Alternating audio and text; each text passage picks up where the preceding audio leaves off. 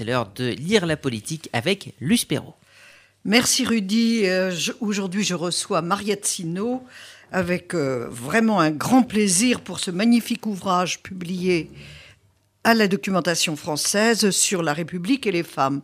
Alors, depuis 1789, Mariette Sino, la France s'est toujours référée, comme le souligne très bien Michel Perrault dans la préface de cet ouvrage, à l'universalité neutre en temps, dans, la citoyenneté. Mais on peut observer que ce neutre, en fait, se traduit par une défiance envers les femmes depuis 1789, depuis toujours. Moi, j'ai choisi, parce qu'il fallait bien choisir une époque, de vous inviter euh, pour la République paritaire, vers la République paritaire, qui couvre les années 1997 jusqu'aux années 2020. Donc, je voudrais savoir pourquoi vous avez choisi de faire cette césure à partir de 97 et comment vous espérez cette République paritaire? Parce que c'est lent, c'est lent, c'est difficile.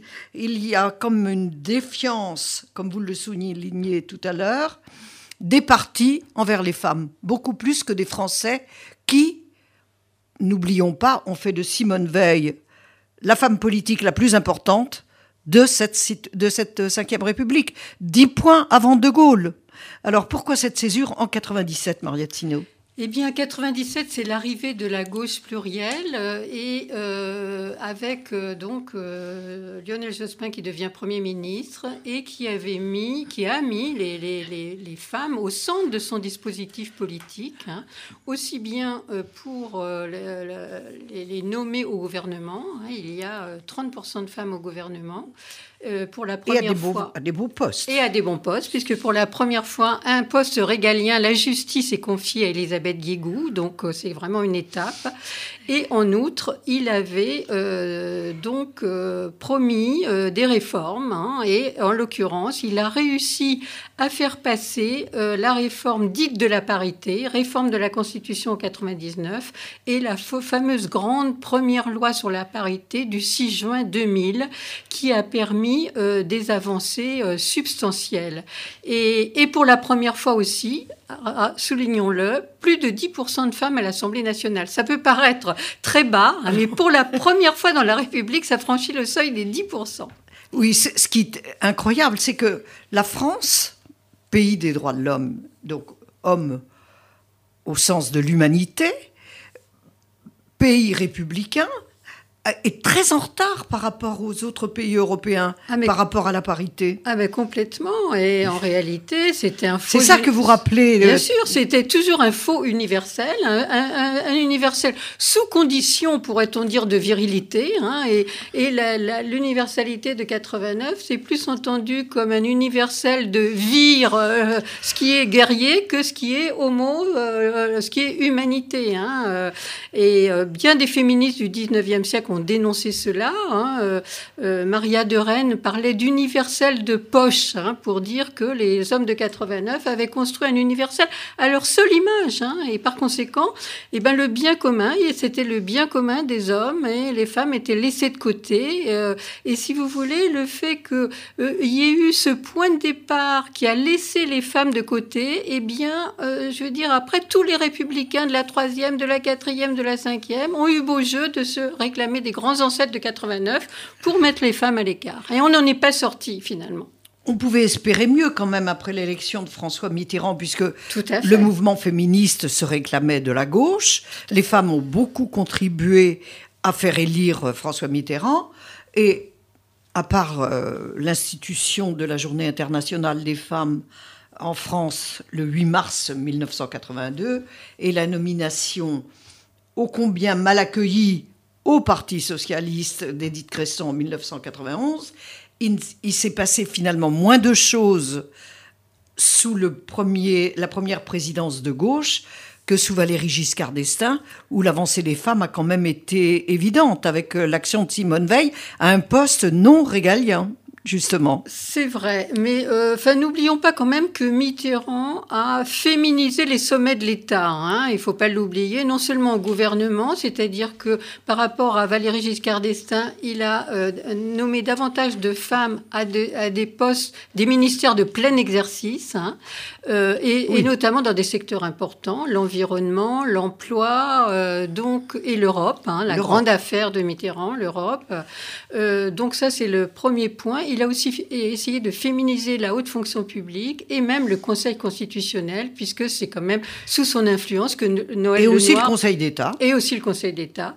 Donc, si vous voulez, voilà. Mais euh, ce qui se passe sous la Ve République avec ce régime hybride, c'est qu'il est plus facile aux femmes d'être nommées à des postes dans l'exécutif, parce que ça dépend du président de la République, que, que c'est que d'être élu au Parlement et dans les assemblées élues. Hein. et, ça a été une résistance. Je rappelle qu'à la fin du deuxième mandat de Mitterrand, il y a environ 6% de femmes à l'Assemblée nationale. Donc, si vous voulez, il y avait un blocage terrible des partis, des, partis politiques pour investir des femmes et les investir surtout dans des circonscriptions gagnables. Donc, euh, non, parce qu'en général, la règle pour donner un semblant de modernité, c'était de, désigner des candidates dans des régions et des, où elles étaient certaines de perdre. Exactement, exactement. À droite comme à gauche. Voilà. Mais si vous voulez, ça crée un, un déséquilibre parce que les femmes manquaient de légitimité électorale, la seule valable en démocratie, et donc elles étaient nommées par le prince, mais euh, avaient beaucoup de difficultés à se faire élire. Et c'est pourquoi, par exemple, Édith Cresson, en dépit du fait que c'était une femme politique accomplie, qui avait eu tous les mandats, elle a exercé le mandat de réussi. maire, de conseillère générale, de députée, etc., etc., plusieurs fois ministre, eh bien, a été complètement, a subi une campagne de misogynie euh, vraiment euh, hors de propos. Hein. Euh, inouï. Inouï, inouï. J'ai revu récemment son discours d'investiture. Elle a parlé dans un brouhaha invraisemblable. Elle a été sifflée, moquée. donc, c'est quelque chose quand même, cette misogynie. Du, On l'a comparée à la Pompadour. Mais complètement. Promotion canapé, c'est tout, tout même d'une misogynie invraisemblable quand on sait qu'elle a été un ministre important sous les deux septennats de François Mitterrand. Alors, quelque chose bouge enfin grâce à une femme, à gauche, je veux dire, Ségolène Royal. Ségolène Royal, qui se porte candidate, pour la première fois, il y a des primaires au Parti socialiste, et les Français ébahis découvrent un Laurent Fabius qui se demande qui va garder les enfants. Euh, non, mais c'est resté dans les annales tout de même. Euh, un Dominique Strauss-Kahn, pas mieux. Je ne, je ne sais plus quelle, euh, quelle phrase il a employée. On avait l'impression que cette femme qui avait aussi dirigé des, des départements, une région, qui avait été ministre, qui a inventé l'environnement, le, ministère de l'environnement, si l'on peut dire, réellement. C'est elle qui a pris les vraiment grandes mesures sur l'environnement et pas seulement sur la petite écologie au jour le jour. Euh, pourquoi cette femme a été ainsi boycottée? À l'intérieur du PS, je bien veux dire. Bien sûr, bien sûr. Je veux dire, ses camarades de parti lui, Par ont, son propre lui ont savonné la planche pour parler vulgairement. Et si vous voulez, c'est comme si euh, le fait qu'elle ait été investie candidate du Parti socialiste, c'était un crime de lèse-majesté masculine, impardonnable. Et par conséquent, euh, ben, ils ont fait en sorte qu'ils euh, préféraient perdre l'élection présidentielle plutôt que de soutenir leurs petites camarades de parti. Euh, ça s'est un peu passé comme ça en dépit du fait que Ségolène Royal a euh, évoqué des thèmes très novateurs dans la campagne, et notamment... Qui ont été repris après. Absolument, la démocratie participative, c'est elle. L'ordre juste, d'une certaine façon, on y revient parce que les problèmes sécuritaires, on l'a vu, prennent le devant de la scène. Et simplement, elle a eu raison trop tôt, je dirais. Hein, elle a eu raison beaucoup trop tôt. Absolument. Son désir d'avenir n'a pas été reçu comme il fallait. Alors, bizarrement, euh, c'est celui dont on pouvait peut-être euh, douter par rapport au rôle des femmes. C'est le président Sarkozy, Nicolas Sarkozy, qui, le premier, donnera autant de postes régaliens aux ministres femmes. Michel Alliot-Marie à la Défense, euh, Nathalie Kosciusko-Morizet à l'Environnement, euh, Christine Lagarde à Bercy, puis après il la nommera, enfin Bercy c'est-à-dire les finances, le ministère qui a le plus de pouvoir, puisque c'est lui qui est arbitre avec le président de la République quand même, mais c'est là où on arbitre les, budgets des autres ministères. Euh, puis il nommera Christine Lagarde au Fonds monétaire international. Il y a eu également Valérie Pécresse. Enfin, ça a été un vrai, vrai euh, petit foyer de, création de femmes politiques importantes. N'oublions pas Rachida Dati à, la, à la justice. Avec la diversité au-delà de ça, effectivement. Ce hein, qui avait tellement fait hurler. Alors, qu'est-ce que ça vous, euh, qu'est-ce que ça signifie pour vous? Est-ce que c'était enfin quelqu'un qui avait compris que les femmes ne pouvaient plus être laissées sur le côté ah ben complètement, c'est-à-dire que bon, les hommes politiques étaient maintenant dans une surenchère pour euh, faire un affichage de femmes au gouvernement, hein, et que Sarkozy d'ailleurs dans une interview l'avait dit, il avait dit la parité c'est pas le nombre de femmes au gouvernement, c'est les postes qu'on leur donne, l'importance des postes qu'on leur donne, et c'est exactement ce qui s'est passé, c'est-à-dire il n'y a pas eu parité au gouvernement, mais en revanche des postes régaliens euh, donc euh, en nombre et qui étaient qui, qui marquaient une rupture évidente dans l'exercice du pouvoir. Et ce qui est important quand même, c'est que pendant cette, euh, cette présidence, ces femmes sont restées en place. On ne les a pas, comme en 95 avec Alain Juppé, où il y avait eu ce ministère euh, soi-disant. Les jupettes. Voilà. Et un an et demi plus tard, il y avait les jupettes, allez toutes dehors. Maintenant, on va, on va prendre les choses, le pouvoir en main, et on va, on va faire les choses sérieusement. Mais c'était une leçon pour la droite, hein, parce que cet épisode a été très mal reçu par l'opinion, et euh, bon, et, c'était dit plus jamais ça, et maintenant, on, ne fait pas, euh, je veux dire, de la fausse féminisation, et il faut maintenant prendre les, les, femmes au sérieux et leur donner des, des postes de pouvoir. Donc c'est ce qu'avait fait Nicolas Sarkozy, et voilà voilà, bon, même si Rachida Dati aussi a été critiquée de diverses façons, hein, bon, mais euh, la une de Paris Match qui a fait les euh, voilà, mais d'une certaine façon, c'est vrai qu'elle était moins légitime que Edith Cresson dans la mesure où elle avait très peu exercé de, poste de pouvoir avant sa nomination. Hein. Elle n'avait, elle n'avait jamais été élue, donc elle n'avait pas une épaisseur politique euh, très importante. Il y a quand même eu dans ces années 90 euh, de, de 97 à 2020, enfin, dans la Constitution, l'inscription en 1998, justement euh, par la garde des Sceaux, Elisabeth Guigou, de l'égalité homme-femme. Mais est-ce que ça avait, un, en dehors d'un affichage, est-ce que ça avait vraiment un sens? Est-ce que ça démarrait vraiment une nouvelle période, comme vous le dites. Mais si vous voulez, la réforme de, de 99 était un préalable au vote d'une loi dite de parité. Hein. Alors la parité, bon, c'est une idée nouvelle dans le ciel des idées républicaines et qui joue un peu sur l'ambiguïté, puisque avant, ce qu'il faut rappeler, c'est qu'avant la loi de, de, parité, il y avait eu euh, une loi, celle de 1982, qui euh, faisait un quota de femmes pour les listes municipales. Et ce quota avait été sans censuré par le Conseil constitutionnel au nom de l'égalité républicaine. Hein, C'est-à-dire que... Bien sûr. Euh, voilà. Et, donc, c'est euh, pour euh, sortir de cette impasse que les féministes bon, se sont, dit, il faut trouver quelque chose. Et, ça a été cette idée, ça a été la parité qui réconcilie les contraires, puisque, si vous voulez, ben, ça, ça, respecte l'égalité des sexes, mais ça prend en compte la différence. Et ça... ça réconcilie l'action positive qui est, euh, je veux dire, pas dans la culture politique française et l'égalité républicaine, puisque la, la parité, c'est pas un quota, c'est 50-50, donc on retombe sur l'égalité républicaine. Donc c'est un petit peu une fiction qui joue sur l'ambiguïté. Mais quand même, de 1789, naissance de la Première République, Révolution française, à 1998, Ça vous semble pas aberrant? Ah ben c'est complètement aberrant, euh, c'est complètement aberrant. C'est-à-dire que les républicains, au lieu de effectivement euh, de, de, conforter le régime avec l'appui des femmes, n'ont eu de cesse que de barrer l'accès des femmes. Hein. Euh, c'est par exemple André Léo, je viens de relire Les pétroleuses sous la, sous la, commune. André Léo, une grande figure du féminisme de cette époque, qui, qui s'écrit Croit-on vouloir faire la révolution sans les femmes? On s'y est essayé depuis 80 80 ans et on a échoué, si vous voulez. Mais ça, ça, n'empêche que les républicains sont toujours restés euh,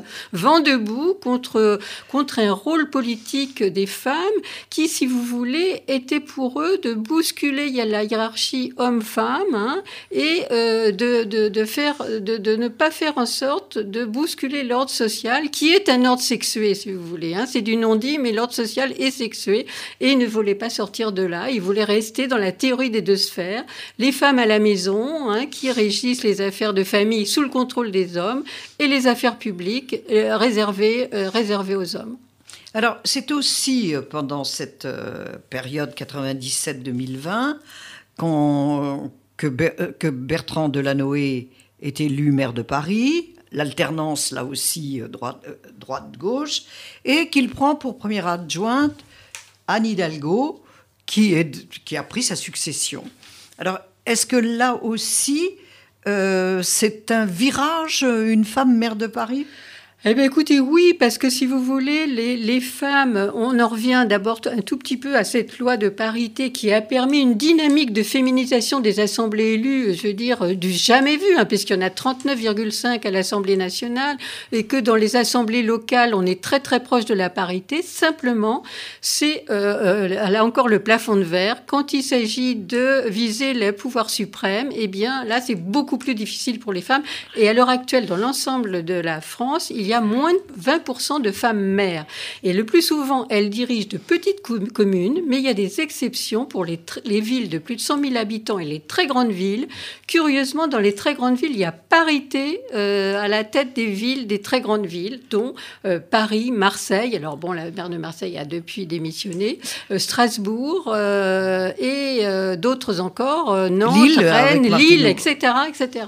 Donc, si vous voulez, c'est vrai que là, il euh, y, a, des femmes à des postes très visibles et dont on entend parler évidemment tous les jours dans l'actualité. oui, mais est-ce que justement cette difficulté des femmes à se faire élire à la tête de grandes municipalités ou de régions, là aussi, il y a, si on compte euh, ah ben, il y a, 22% de femmes présidentes de région, donc si vous voulez, c'est quand même très très peu. La seule que l'on peut citer comme ça, c'est Valérie Pécresse, c'est la seule visible.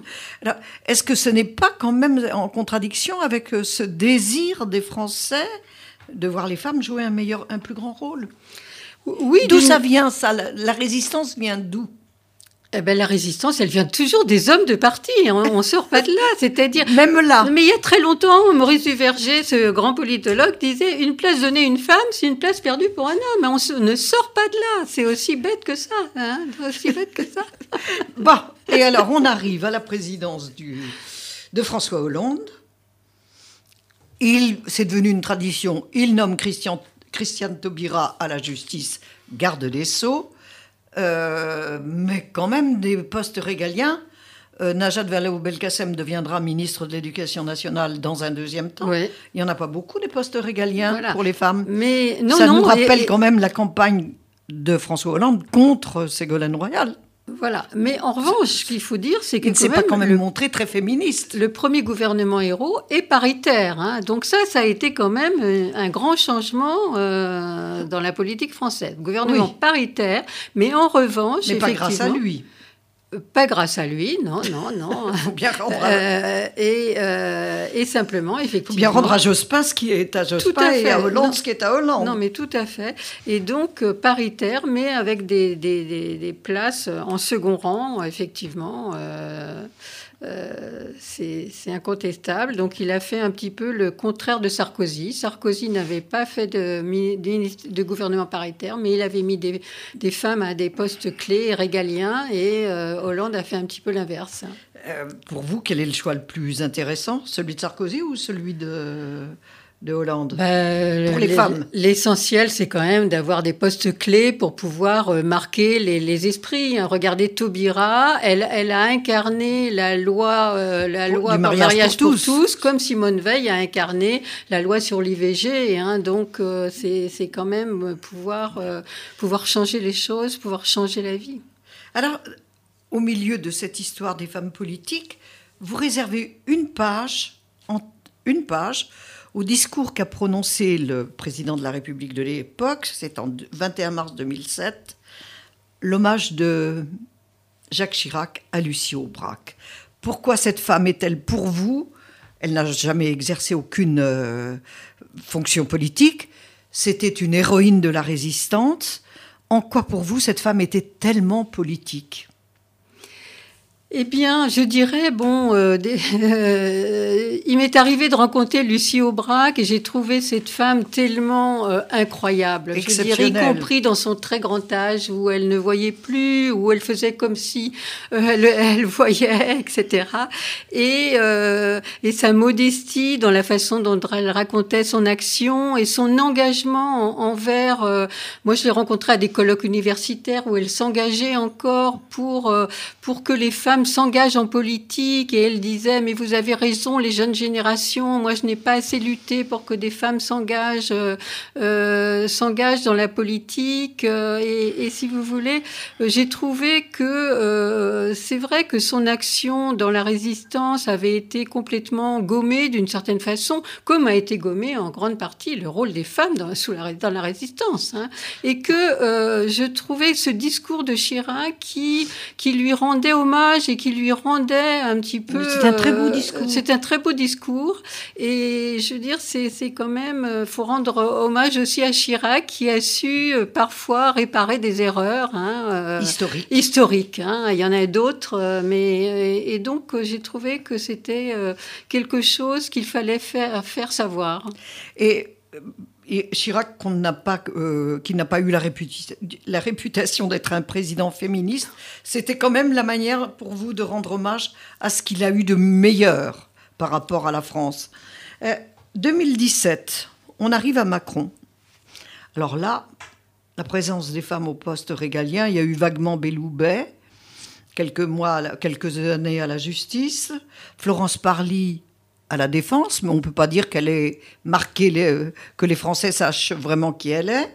Euh, Pompili à la à l'écologie. En fait, la seule femme politique dans son gouvernement qui est- que les Français euh, connaissent vraiment bien, qui leur soit familière, c'est Roselyne Bachelot à la culture. Oui, tout à Toujours fait. pas de poste régalien. Non, mais tout à fait. Et là, c'est est effectivement en pleine bon, régression euh, une forme de régression, on peut le dire. hein, on peut le dire. Et, euh, et Roselyne Bachelot, d'ailleurs, a été euh, choisie un petit peu pour ça, pour sa popularité, hein, parce que c'est une femme qui passe très bien auprès de l'é- de l'électorat et de la population, euh, une femme dynamique, Droite et gauche. euh, absolument, qui transcende un peu les clivages et euh, elle a été euh, choisie pour ça.